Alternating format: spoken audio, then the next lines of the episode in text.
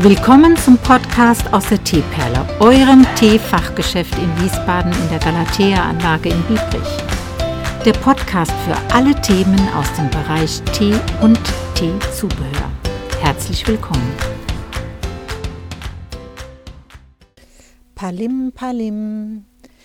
Heute an diesem Mittwoch bin ich mal live bei dir.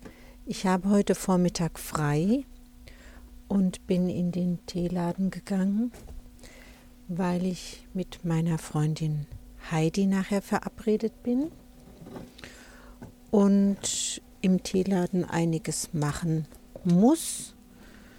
Dabei kann ich auch mal nach dem Podcast schauen. Jetzt koche ich mir erstmal einen Tee, weil ich ja nicht nur zum Schau diesen Laden habe, sondern tatsächlich auch Teetrinkerin bin. Dann natürlich einen weißen oder einen grünen. Ich nehme jetzt mal den weißen Pfirsich und muss dann, wenn ich den Tee fertig habe, das Wasser hat schon gekocht, da gebe ich einen Schuss kaltes Wasser darauf und dann das kochende dazu, die Dose wieder in den in das Regal und dann möchte ich mit einem mir zugeteilten Laptop ein paar Kontoauszüge ausdrucken von dem Gewerbeverein, dass man da dann ordentlich das Kassenbuch kontrollieren und führen kann. Das ist ja einfach auch wichtig. Und ähm, falls du es noch nicht weißt, ich bin ja ehrenamtlich für den Biebricher Gewerbeverein tätig. Der nennt sich in der Abkürzung BIG. Und da ist auch immer viel zu tun, so dass ich da auch hier und da helfe. Vor allem ist aber ja auch da auch hier und da kulturelle Aktivität. Ja, so, so, so ein bisschen semikulturell, es ist auch kommerziell, aber trotzdem finde ich es eine ganz schöne Sache. Da ist doch der Weinstand unten am Rheinufer, der eröffnet wird, und zwar morgen am Donnerstag. Da ist das sogenannte Antrinken. Und Freitag, Samstag, Sonntag, Montag ist der Weinstand von der Big betrieben, geöffnet ab 17 Uhr. Ich selbst bin auch aktiv. Ich glaube am Freitagabend nach 18.30 Uhr und sonst Sonntag und Montag am Abend. Da könnten wir uns auch treffen, ein bisschen quatschen. Auf alle Fälle finde ich das deswegen so schön, weil das ja einfach eine klasse Location da unten ist. Ja, es sind auch Tische aufgestellt und der Weinstand hat rundum Fenster, wo man dann sich den Wein nehm, nehmen kann. Ich bin zwar jetzt so keine ganz starke Weinliebhaberin, aber Wein und Tee verhalten sich auch symbiotisch. Also insofern, also dass du das verstehen kannst, so eine Wein Pflanze muss gepflegt werden und man spricht von einer ja von einem Rebengarten, von einem Weinstock, von einer Weinplantage oder äh, unterschiedlich und diese Teepflanze muss auch gehütet und behütet und gepflegt werden und da redet man ja auch von Anbaugebieten wie beim Wein oder auch von einer Teeplantage. Und beide brauchen dieselbe Aufmerksamkeit, also die, die gleiche behutsame äh, Umgangssituation. Und das ist das, was die beiden Produkte schon gemein haben.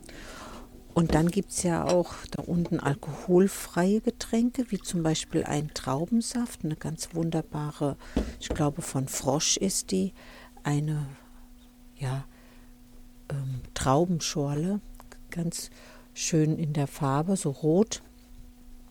Und die kann man so trinken als Süßigkeit, als süßes Getränk oder dann eben auch mit Wasser auffüllen. Dann hat man eine ganz spritzige Schorle, die echt lecker ist. Ja, das ist einfach auch schön. Da werde ich noch schauen, was ich da helfen kann. Werde ich nachher noch mal telefonieren.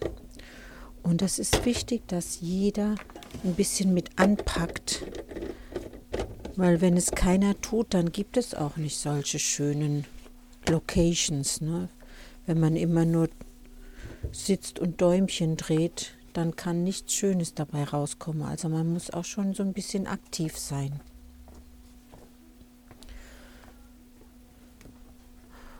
Und so ist mein Tee jetzt fertig. Den kann ich trinken. Dann mache ich mal den Computer an. Und dann schauen wir, was wir erledigt bekommen heute in diesem Tag. Ja, und nachher bin ich verabredet.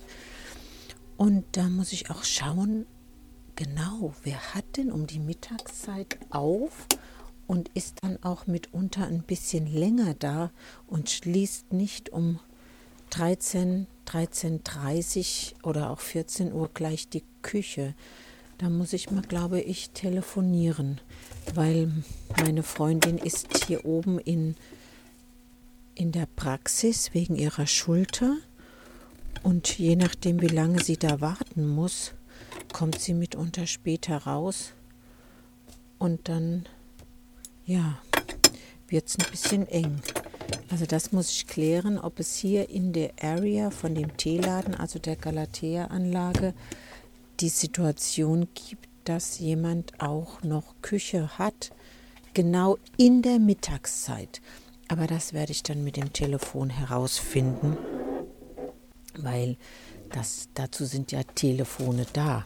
Da muss man ja auch noch mal ganz alte Methodiken quasi ähm, nutzen.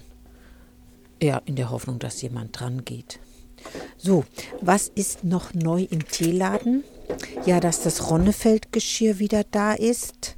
Ich habe nicht mehr alles äh, Geschirr vorrätig, weil ich mit einigen Produkten überhaupt nicht zufrieden bin. Ich habe erfahren, dass die Firma Ronnefeld, oh, jetzt habe ich gerade was gegessen, sorry, ähm, die Produktionslinie, die sie seit ganz vielen Jahren hat, verändern musste. Warum? Weil ihr Betrieb Konkurs gegangen ist in dieser schon nahe des Anfangs der Corona-Zeit. Da überlege ich mir zwar auch, dass da irgendwas schiefgelaufen sein muss. Und wie kann ein Unternehmen, das so lange in Geschäftsbeziehungen zu einem namhaften Teehändler in Deutschland stand, da Konkurs gehen. Also das ist schon sehr merkwürdig. Müsste man auch weiter recherchieren. Auf alle Fälle hat man einen neuen Porzellanhersteller beauftragt. Und das hat jetzt ein Dreivierteljahr gedauert, bis es zur Auslieferung der Produkte kam. So habe ich in den letzten zwei Wochen Lieferungen en masse von der Company Ronnefeld bekommen. Angefangen hat das mit Stöfchen, kleinen und großen. Und meine an riesen Anfangsfreude, dass es jetzt wieder losgeht, ist ganz schnell erschüttert worden von den nackten Tatsachen, nämlich ich mache den Karton auf, habe dann ein Stöfchen in der Hand und traue meinen Augen nicht. Das ist von so ein, einer augenscheinlich schlechteren Qualität, als es jemals vorher war. Und wegen des Nichtgefallens habe ich diese Stöfchen wieder abholen lassen, führe also von der Company kein Stöfchen mehr. Und dann kamen die Kannen eine Woche später oder zwei Wochen später.